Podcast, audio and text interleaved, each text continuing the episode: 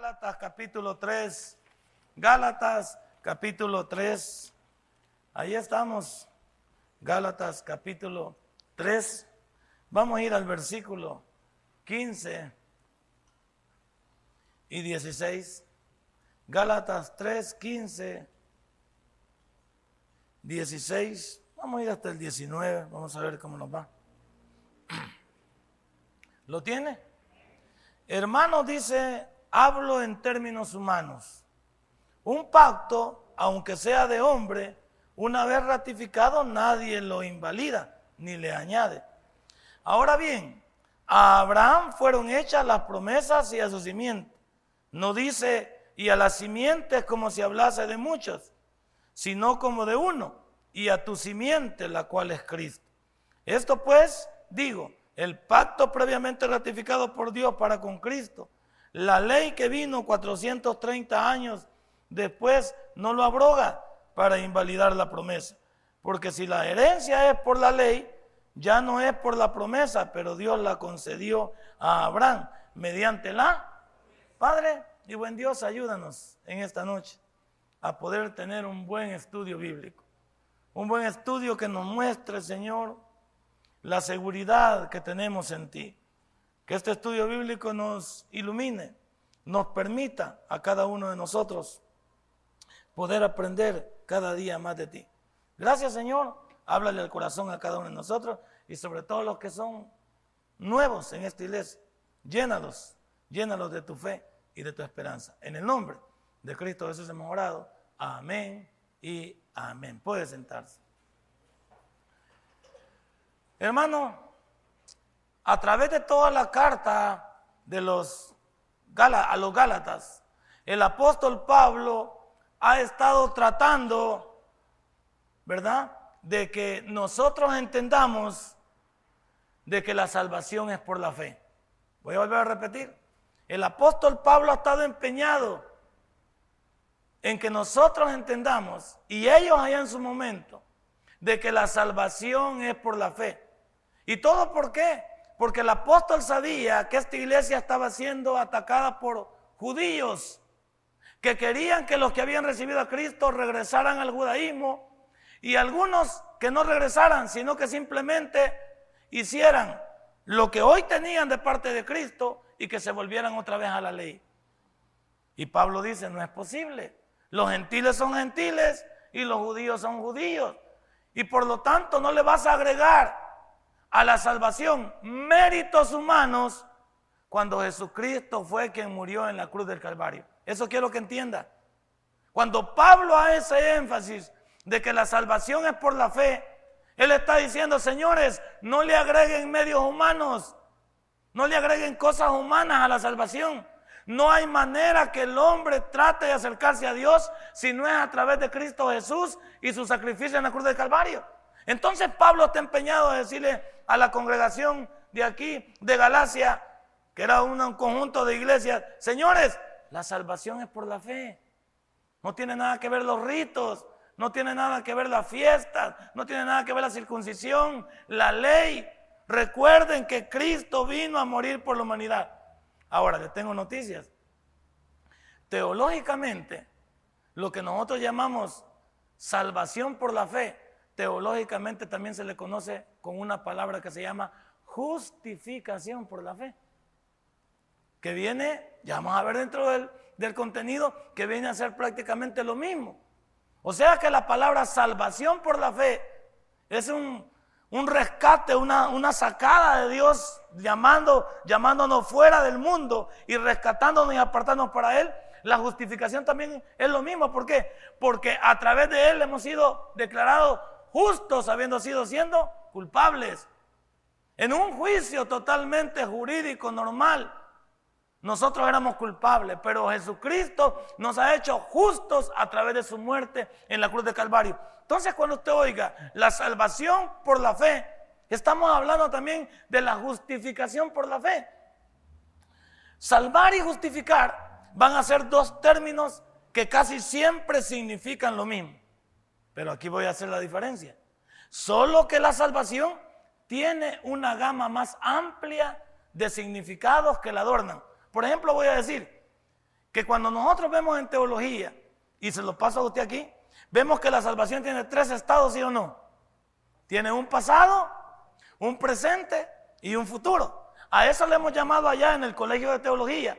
Y lo vamos a trasladar aquí. Le hemos llamado justificación primero, santificación después y glorificación al final. ¿Estamos bien? Pero usted no lo entiende. Los dos niños estos sí tendrían que entenderlo. Vamos a ver, vamos a pensar que ellos lo entienden. Ahora voy a, darme a conocer con ustedes. La salvación entonces tiene tres tiempos.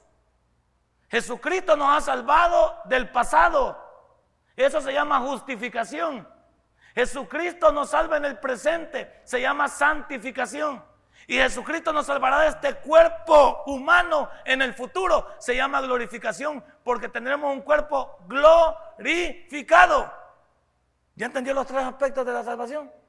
La salvación tiene entonces tres tiempos, pasado, presente y futuro. Solo que usted lo va a conocer en el pasado como justificación. Él me hizo justo siendo culpable.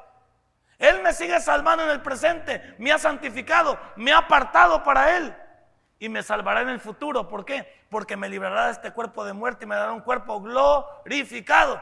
Ahora sí lo entiende. Entonces fíjese que Jesús ya hizo todo esto. Nosotros ya estamos seguros en esto.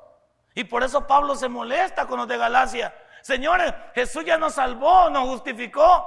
Jesús nos sigue salvando en el presente porque nos ha apartado para Él y nos tiene preparado un cuerpo nuevo en el futuro porque nuestro cuerpo va a ser glorificado. A eso se le llama glorificación. Entonces pregunto, ¿cómo es que los creyentes con este tipo de, promesas, con este tipo de ofrecimientos que ya Dios nos lo dio, no es que nos lo vaya a quitar, que nos vaya a retirar, no, ya nos lo dio. ¿Por qué menospreciamos entonces una salvación tan grande? Aquí me quiero poner con usted. ¿Por qué menospreciamos una salvación tan grande si Él nos justificó, nos santificó y nos glorificó? ¿Por qué? Porque los creyentes, algunos, no estamos cuerdos. Hoy voy a ir más lejos en esta noche. Posiblemente haya unos aquí que que se van a apartar de la fe porque no eran de nosotros. Ahí ve uno pregunta, ¿y qué pasó con el hermano fulano de tal? ¿Y por qué ya no viene? Y de repente lo vemos en el mundo y de repente lo vemos volviendo a lo mismo. Yo no puedo, perdónenme, yo no puedo entender cómo Yuri puede volver al mundo a cantarle otra vez al mundo. Cuando ella había dicho que Dios la había transformado, no digo así Yuri. Yo incluso a Juan Luis Guerra no lo entiendo yo. Juan Luis Guerra tiene necesidad, Giovanni, de tocar ahorita ya. Ese hombre está podrido en pisto. Y se va a dedicar a Dios. Lo que pasa es que no quieren dejar la fama del mundo. No quieren dejar el aplauso del mundo. No quieren dejar el reconocimiento. Si Juan Luis Guerra, 440, tiene hasta pisto para empedrar y comprar República Dominicana, de donde es él, y todavía sigue cantando, luciéndose con el mundo, para mí significa que no ha nacido todavía de nuevo. él puede tener su justificación. Yo solamente digo, ¿y por qué no nos apartamos para Dios? Salió hace poco que el señor Cacá también se había retractado porque se, estaba divorciando de su esposa. No sabemos qué llevó al señor Cacá a hacer esto. Entonces yo pregunto, ¿cuántos cristianos supuestamente nos miramos cuerdos y en el, en el camino nos vamos a ir quedando porque no éramos cristianos? Solo teníamos nada más, perdónenme, y a eso quiero llegar, lo que el apóstol Pablo ataca, una pantalla espiritual. Y usted y yo no somos una pantalla espiritual. Usted o es cristiano o no es cristiano, pero eso solo lo sabe usted, ni siquiera yo. Yo no sé nada, usted y Dios lo saben. El problema nuestro es que Pablo dice, señores, si la salvación por la fe es lo mismo que la justificación, les tengo noticias, la salvación tiene una gama de conceptos más amplios y dentro de ellos hay tres momentos que usted debe reconocer. Dios te salvó en el pasado, Dios te, salvó, te salva en el presente y te salva en el futuro. Por eso decimos algunos, y aquí entramos, hermano Ronald, cuando decimos que Dios tenía un llamado para nosotros en el pasado con tantas cosas. Pasamos la guerra, hemos pasado accidentes, problemas graves. Dios tenía un propósito con nosotros que no tuvo con otros. ¿Cuántos de mis amigos murieron en la 28 de abril en esto de la guerra? De la mayoría de jóvenes que ah, en la 28 de abril deshicieron un equipo completo de fútbol, porque a todos los comenzaron a matar uno por uno. Y dijeron, si el equipo no se detiene, si el equipo no lo deshace, nosotros seguimos matando a todos los que vayan. Y es cierto, comenzaron, quizás de ese equipo eh, éramos como unos, como eran como tres categorías antes, ¿se acuerda que era primera, segunda y tercera que uno salía a jugar a los cantones y a todo eso? Pues de los más o menos como 40 muchachos que, que, formábamos los equipos, o 45 muchachos, mataron quizás como unos 30. Mataron quizás como unos 30. Y uno siempre se preguntó, bueno, ¿qué propósito tenía Dios conmigo en el pasado? Ah, de, mi, de mi casa, de la champa donde yo vivía, a todo alrededor llegaron a sacar un muchacho de aquí, una muchacha de aquí, otra muchacha de allá. Y lo peor era en la noche oír, oír los llantos de las personas, dejen a mi hija, no le dan nada, no se la lleven. Y llorar y salir esa gente clamando. Y saber que en esa, en esa única champa no llegaban a tocar. Una vez me le corría la, me le corría la benemérita Guardia Nacional. Ya les he contado yo esa vez que me les corrí. Y no, y no sé por qué, no entiendo yo todavía que los guardias venían detrás de mí. Yo logré entrar a la champa y no me ve el policía. Y al, vecino de enfrente le pregunta, ¿dónde está el muchacho que venía corriendo? Y, el, el, vecino de la par no le dijo nada, absolutamente, no lo hemos visto. Si él hubiera entrado, hubiera visto que estaba prendido en, en qué? En agua porque venía cansado. ¿Cuál es el propósito? Si el hombre me hubiera sacado de ahí en plena guerra, me hubiera matado. Porque antes correrse de la guardia era sinónimo de muerte. Llegaban a matar a la cancha un montón de muchachos, llegaban a matarlos, encontrábamos muchachos muertos, dijeron que no fuéramos de la colonia. ¿Y qué nos pasó? Nosotros siempre pensamos, ¿cuál era el propósito de Dios? Sí, Dios tenía un propósito con nosotros. Ahora lo entendemos, que en el pasado Dios tenía un propósito. ¿Y tiene un propósito en el presente? Sí. Solo tú necesitas descubrirlo. ¿Y tiene un propósito en el futuro? Sí. Entonces el apóstol Pablo está empeñado en decirnos, Señor, por eso dice el inicio, ¿ve? hermanos, hablo en términos humanos. Quiero hablarles en términos humanos para que me entiendan. Quiero que entiendan que están hablando con un hombre de carne y hueso. Quiero que entiendan que no soy un ángel. Quiero que entiendan que yo mismo camino a Damasco, Jesucristo me encontró y me derribó de la bestia. Y yo pregunté, ¿quién eres? Y él me dijo, yo soy Jesús a quien tú persigues. Esa historia ya la sabe usted. Ya la conoce el, caballito de batalla de, Pablo, como el caballito de batalla mía, mi abuelita. Es lo mismo, si tenemos el mismo mensaje. Yo hasta los aburro con las mismas ilustraciones. Eso es lo de nosotros, porque no podemos vivir otra cosa. Vivimos del pasado para con el presente pero poco vemos hacia el futuro. También tengo que decir que cuando Dios te justifica a ti y a mí, oiga bien, cuando Dios nos justifica a ti y a mí, Él le dice al mundo entero, ¿sabe qué le digo al mundo entero el día de que el hermano Ronald se convirtió? Le digo al mundo entero, este hombre llamado Ronald Robles me pertenece, dijo Jesús. ¿Y sabe qué, qué, debería haber pasado si todos los noticiarios son chambrosos? En todos los periódicos tenía que haber aparecido la foto de este hombre. ¿Sí? Tenía que haber parecido el encabezado. Hombre encuentra a Jesús y él lo toma como su hijo. Tenía que haber sido publicado en todos los lugares para que la gente supiera que Dios había tomado a alguien que no merecía y lo había hecho su hijo. ¿Y qué está diciendo Dios? Ok, este muchacho ya no es el mismo, este muchacho me pertenece a mí. Ahora, vamos a decir algo. Si Ronald ya le pertenece a Dios, entonces ¿qué debería de pasar? Que Ronald debería ser la voluntad de aquel que lo tomó y lo llamó. ¿Estamos bien? Ahora, ¿a usted lo ha llamado Dios? No se oye mucho. Es que yo ya sé que nos ponemos dudosos cuando hacemos aquí. No lo voy a volver a comprometer porque no quiero que en la segunda me conteste amén por pura, por pura gana nada más. Solo ahí en su mente, ¿usted le pertenece a Dios? Ahora, si usted le pertenece a Dios, la pregunta del millón es, ¿y por qué no vive bajo la voluntad de Dios entonces? Ya te dije, cuando Dios justifica a una persona, lo toma como su hijo y le dice, me perteneces, ya no vives para el mundo, vives para mí, porque yo te salvé, te rescaté en la cruz del Calvario, ocupé tu lugar y me puse yo. Ahora te pregunto, ¿no es digno de que vivas para mí si yo soy tu rescatador? ¿Cómo queda uno cuando alguien, cuando alguien le ha ayudado, no queda comprometido uno con esa persona? Queda comprometido. ¿Y qué dice uno? Para lo que me busques, ahí estaré. Para lo que me busques, ahí estaré. ¿Cuánto le han dicho a Jesús? Señor, te agradezco, tú me salvaste. Señor, ¿qué hubiera hecho sin ti? Señor, yo no tenía vida. Pero a la hora de los hubo en la vida particular no hacemos nada. ¿Cuántos aquí entre labios le pertenecen a Dios, pero a la hora de presentar defensa de su salvación no la presentan porque la defensa de la salvación es el testimonio? El testimonio. ¿Cuántos de nosotros no tenemos testimonio? No hay testimonio en nuestra vida. ¿Por qué? Porque no vivimos para Él, no nos hemos apartado para Él. Porque simplemente seguimos siendo lo mismo. Si Jesús te justificó y le perteneces a Él, ¿por qué no comienzas a vivir para Él? Tenemos que decir también que el primero que se molesta cuando tú recibes a Jesús es el diablo.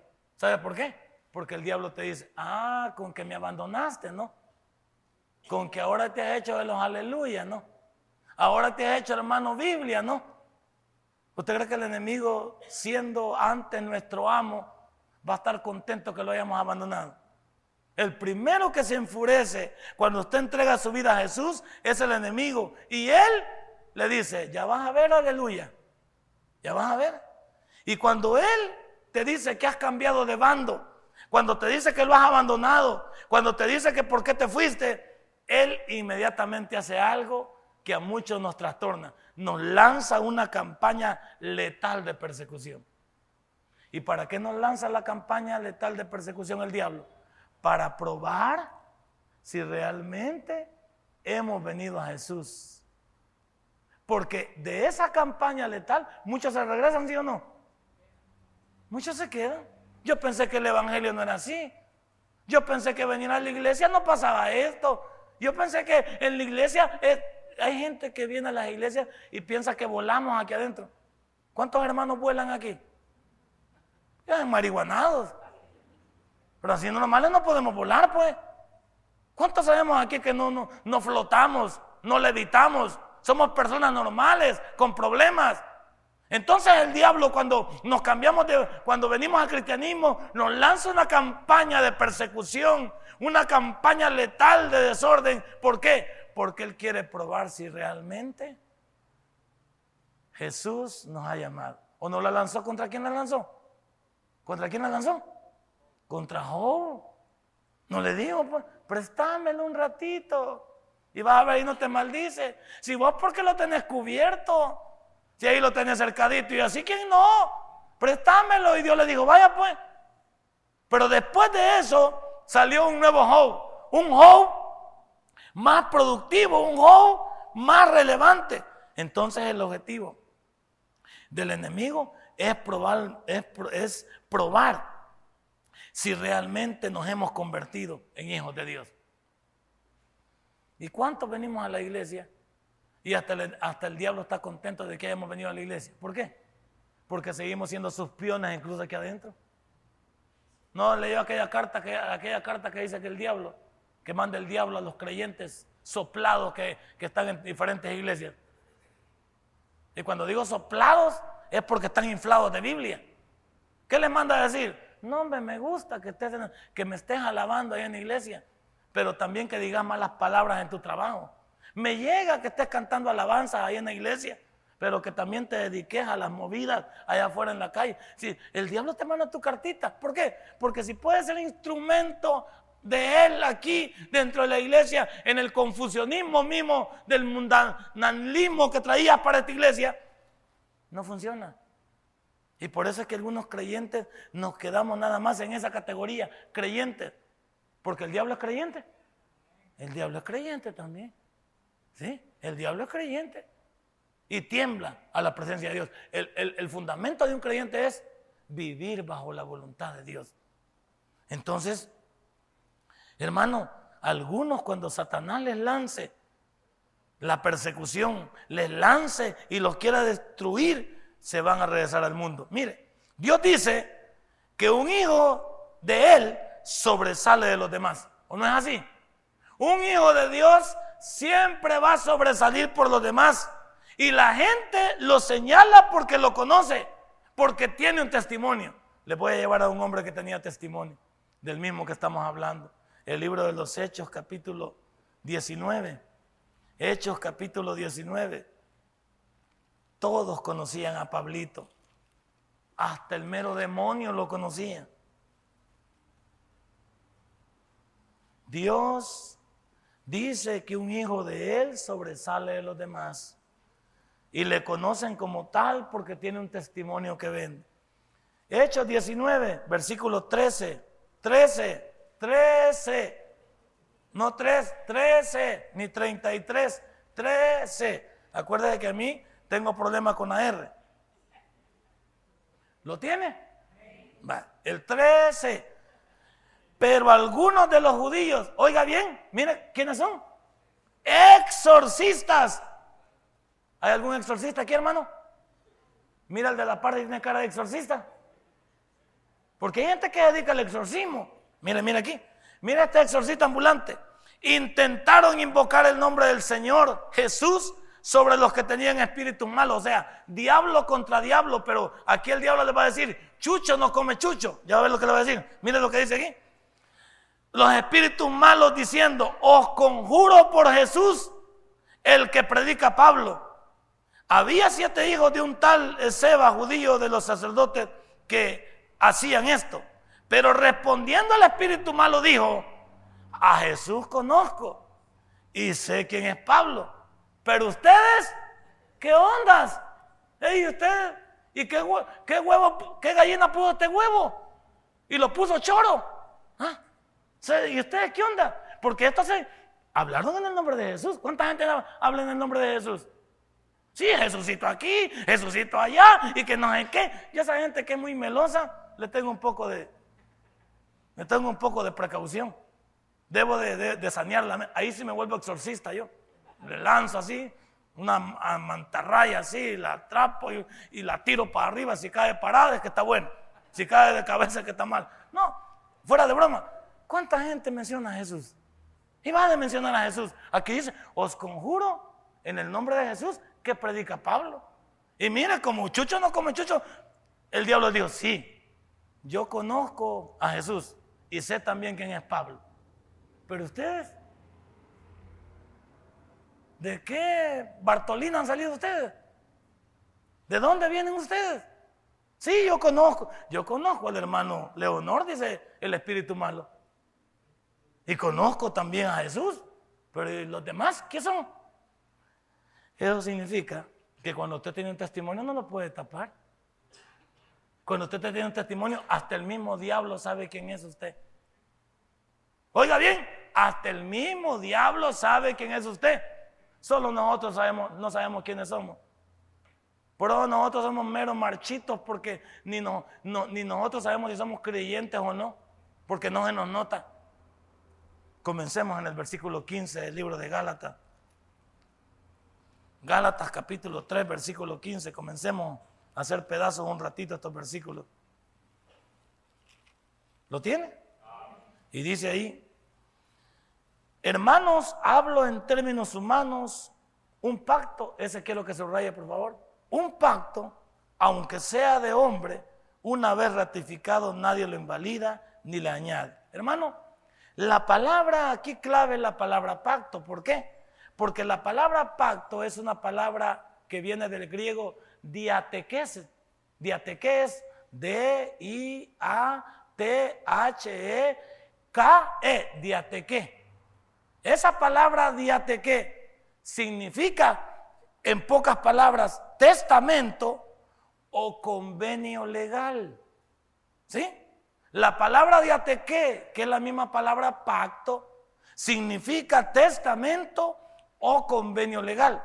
Yo para que usted lo entienda, porque el apóstol ahí lo dice, hermanos, hablo en términos humanos, no le voy a hablar en términos de testamento bíblico, le voy a hablar en términos de convenio legal. Cuando usted hace un contrato, hay un arrendatario y hay un arrendante, ¿sí? Entonces, pero esto tiene que ver con ciertas cosas que debe de cumplir, tanto la persona que alquile el local como el que lo va a alquilar. Y son situaciones que se deben de plasmar en un, en una acta o en un, ¿cómo se llama? En un, en un contrato mercantil, para este caso de arrendamiento, se debe de poner ahí todas las cláusulas específicas que competen a la persona que alquila el local como a la persona que lo está alquilando. aquí dice ellos que ya no se podrá añadir. Una vez puesto, ya quedó así como va. Aquí en el contrato de nosotros nos dicen que debemos de pagar los impuestos de la alcaldía, los servicios básicos, que si vamos a hacer alguna, alguna, alguna cosa nueva aquí, eso va a quedar sobre sobre lo que aquí es, porque no es nuestro, y siempre hay que pedir permiso al dueño te tiene que hacer alguna modificación. Nos habla que tenemos que pagar el día tal, tenemos que pagar los dos locales completamente. Todo eso lo asigna el convenio. Ahora piensa un momento. ¿Tú crees que Dios no ha hecho ese mismo convenio con nosotros? ¿Ha hecho Dios ese mismo convenio con nosotros? ¿Lo conoces tú? ¿Conoces tú el convenio, el contrato que Dios ha hecho contigo y conmigo? ¿Lo conoces? ¿Dónde está? En la Biblia. ¿Pero dónde está en la Biblia? Porque la Biblia aguanta con lo que le pongan. Vamos al libro de Hebreos, capítulo 8. Ahí está el contrato, el convenio que Dios ha hecho con los hijos de Él, no con cualquiera, porque nosotros estamos bajo un convenio, bajo un pacto Vamos al libro de Hebreos, capítulo 8,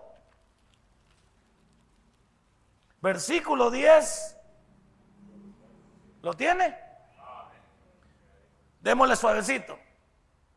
Por lo cual, este es el pacto que haré con la casa de Israel. Después de aquellos días, dice el Señor, pondré mis leyes en la mente de ellos. Tranquilícese ahí. Cuando en el Antiguo Testamento, ¿cómo puso la ley Dios? La puso fuera del hombre, en tablas de piedra. ¿No es cierto? Ahora Jesús en el Nuevo Testamento vino y se metió dentro de nosotros. Póngale coco. Por eso vamos a dejar estipulados en esta hora que no todos son hijos de Dios. Hijos de Dios son aquellos que han recibido a Cristo como su Salvador personal. Criatura de Dios es toda la humanidad. Creación de Dios somos todos. Pero hijos de Dios son aquellos que le han recibido en su corazón. Volvámoslo a leer si yo estoy equivocado. Por lo cual este es el pacto que haré con la casa de Israel. Después de aquellos días, dice el Señor, pondré mis leyes en la mente de ellos. Ok, hoy ya no está fuera de nosotros. Está dentro de nosotros. Y mire cómo estamos aún así. O sea, Israel no se compuso por tener las leyes en piedra. Y protestaban porque no podían cumplirlo de afuera hacia adentro. Jesús se ha metido en nosotros y tampoco funcionamos. Él ha hecho un, trato con nosotros. Ok, ya no, les, ya no les hablaré de afuera hacia adentro. Ahora les hablaré de adentro hacia afuera. Pero no ha funcionado. ¿Y por qué no ha funcionado? Porque la humanidad no quiere que funcione. Y porque los cristianos que estamos aquí escuchamos otra voz menos la voz de Dios. ¿Cuántos este día escuchamos otra voz menos la voz de Dios? De todo escuchamos en el mundo, pero no podemos escuchar la voz del Espíritu Santo este día. Porque para escuchar la voz del Espíritu Santo es el roa, el silbido de Dios.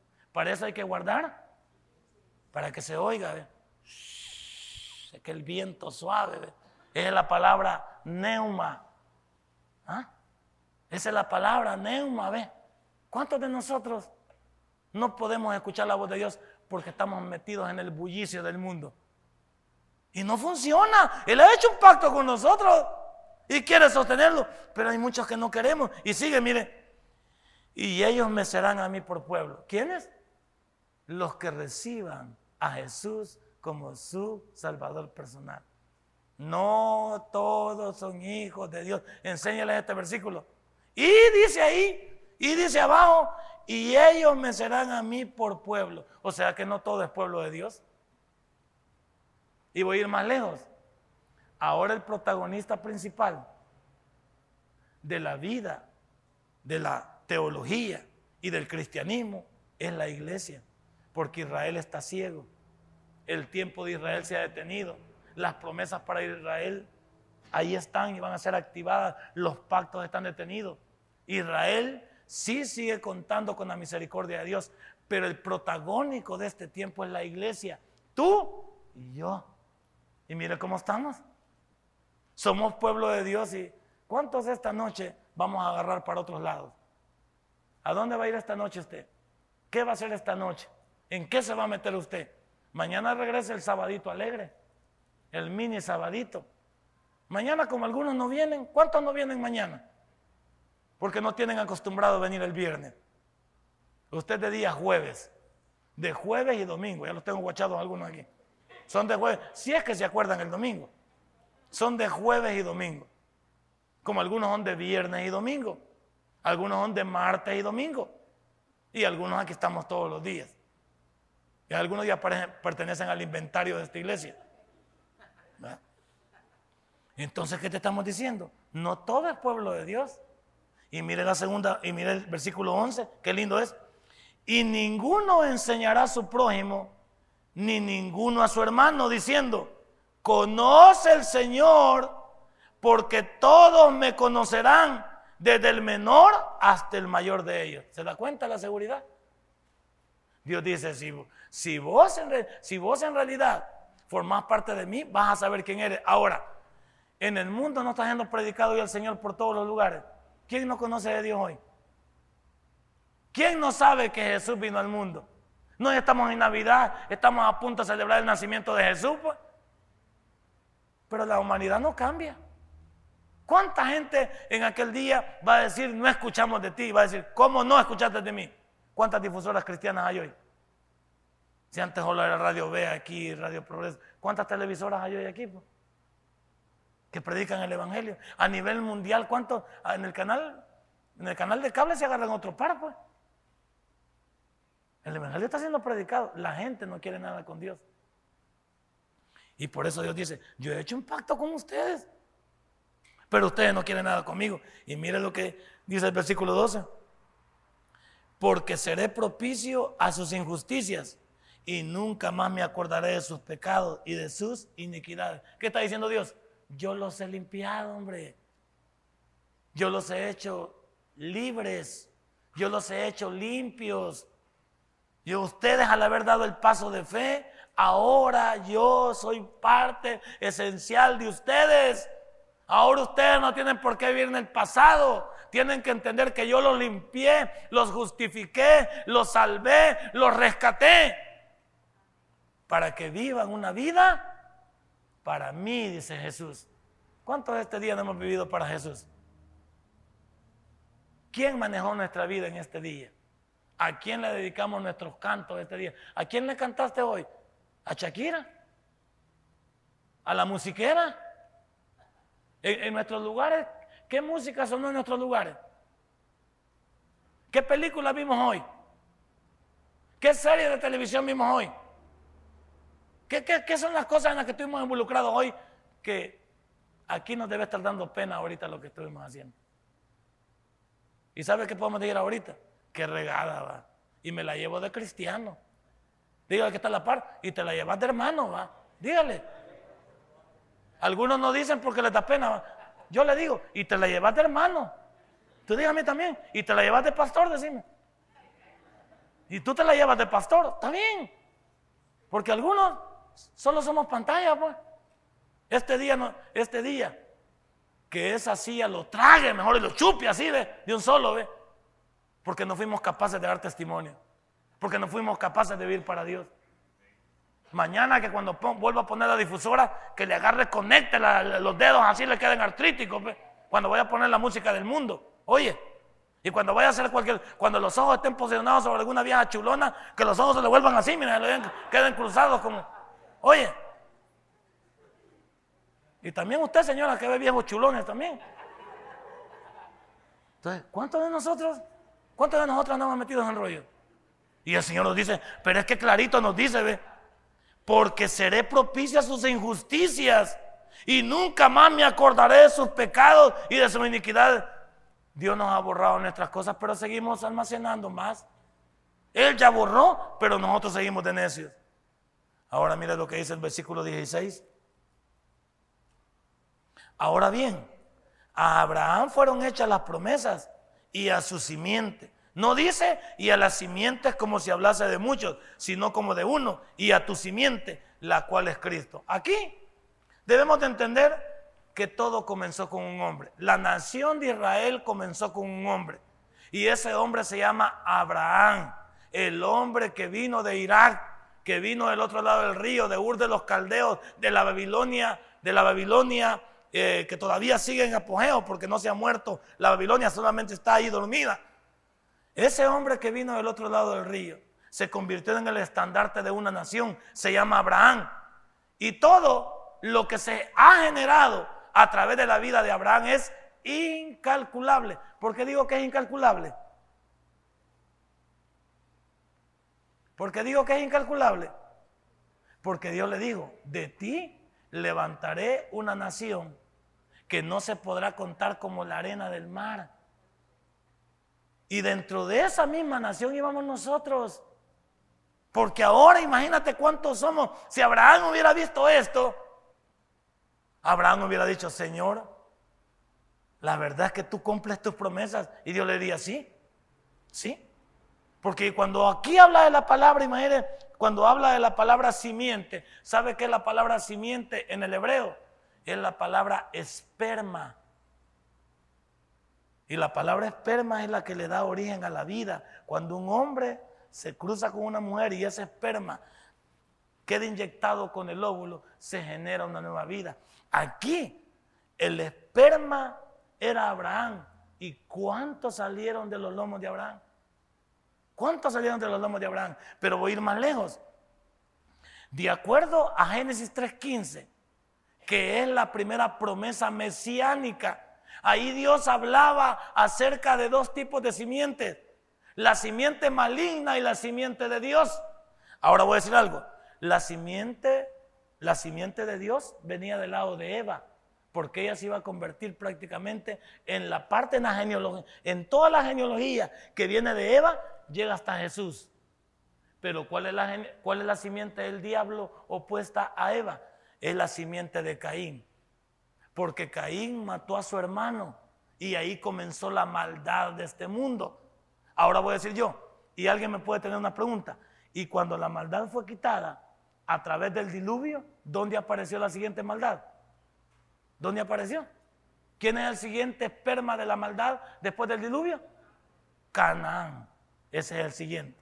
Para que vea que la simiente no se detiene. Aunque Dios limpió la tierra en el diluvio y Caín había sido el padre de la maldad después de Satanás en el principio de la humanidad, aunque Dios limpió la tierra, en el, en el mismo arca de Noé iba el esperma de Satanás a través de Canaán. Y mira quiénes vienen a, través de Can.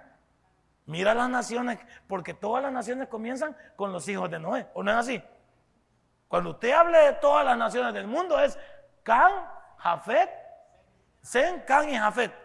Esos son los que están ahí. Y este señor, que es la simiente de la maldad, es el que trajo la línea a través de la genealogía. Ahora voy a decir yo, cuando Caín mató a su hermano Abel y supuestamente la, línea de la simiente de Dios se había interrumpido. ¿A quién levantó Dios? A Seth, correcto. Ahí vamos, ya veo el hermano ha leído la Biblia, mira. Para que no se detuviera la línea. Dios siempre va protegiendo su plan, porque el diablo siempre va a querer cortarlo. Pero Dios siempre va a tener algo para restablecerlo. La pregunta del millón aquí con usted y conmigo es, ¿Y nosotros, pues? ¿Y nosotros qué estamos haciendo, pues? Porque ahí vamos a ver nosotros que en este mundo la maldición bajo la que venimos era a través del pecado de Adán y Eva. Venimos malditos a través del pecado de Adán y Eva. ¿Sí? ¿Y cómo hizo Dios para que ese, ese pecado fuera quitado? Tuvo que venir a morir por nosotros en la cruz de Calvario. Pero quiero finalizar la clase de esta noche con para, que vea cómo nos restableció Jesús y lo lindo que Él es. Vamos a Primera de Pedro, capítulo 1. Primera de Pedro, capítulo 1.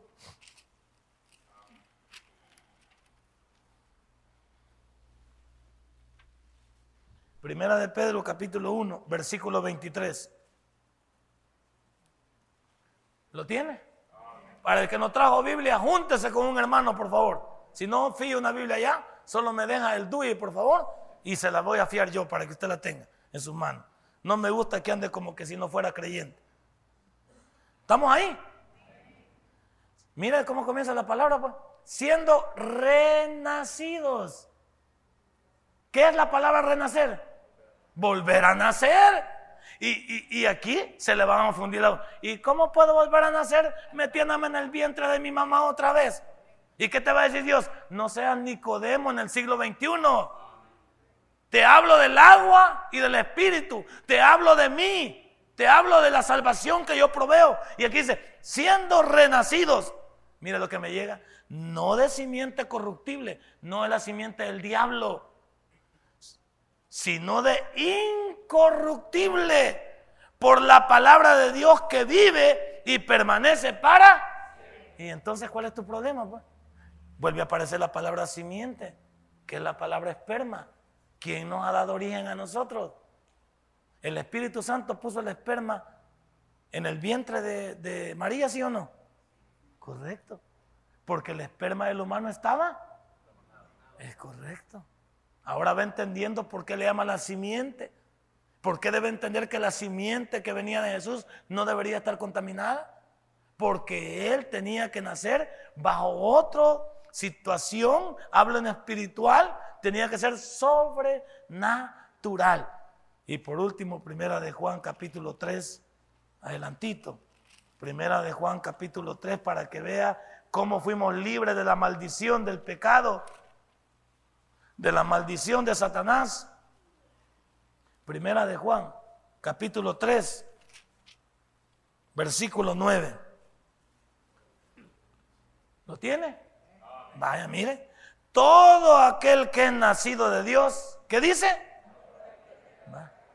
Espérese ahí nada más. Dígale que está la par. Nos hablan, dígale.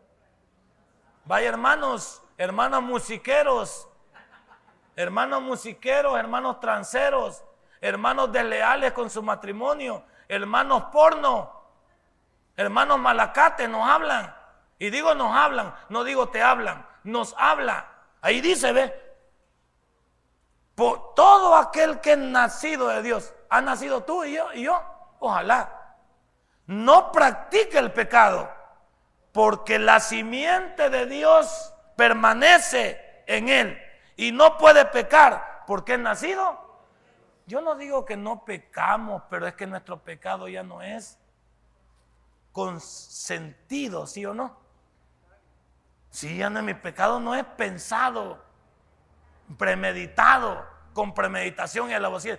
Hay algunos que aquí en esta noche ya estamos planificando lo que vamos a hacer mañana. Hay algunos que ya tenemos aquí la figurita, ya tenemos aquí, tenemos el pecadito, ya sabemos lo, a, a qué le vamos a tirar mañana. Y Dios dice, bueno, como estamos en la época de la gracia, denle. Denle. Yo lo único que les puedo decir es, ojalá que Dios les dé chance de pecar. Y de arrepentirse, sí. Porque qué calamidad es que en el tribunal de Cristo vamos a entrar solo a mirar. Qué calamidad que en el tribunal de Cristo las obras que teníamos que haber hecho para, para premios no van a ser para nada para nuestra vida. Esta noche cierra tu Biblia. Hemos tenido una buena disertación, una buena enseñanza. ¿De qué simiente eres tú? ¿De qué esperma vienes tú? ¿Cuál es tu linaje? ¿De dónde viene tu pueblo, tu nación? Ojalá que tu pueblo, tu nación y tu linaje venga de Cristo Jesús, al cual deberíamos de pertenecer. Pero hay algunos que aquí nos han entrado, mire, y aquí nos ha salido. Y yo quisiera que algunos reflexionáramos. Porque lo que pasa es que nosotros nos hacemos daño a nosotros mismos, hacemos daño a los que nos rodean y hacemos daño también a aquellos que quieren venir al Evangelio, pero no van a venir por mi mal testimonio. Denle un fuerte aplauso. Padre, buen Dios, te damos gracias esta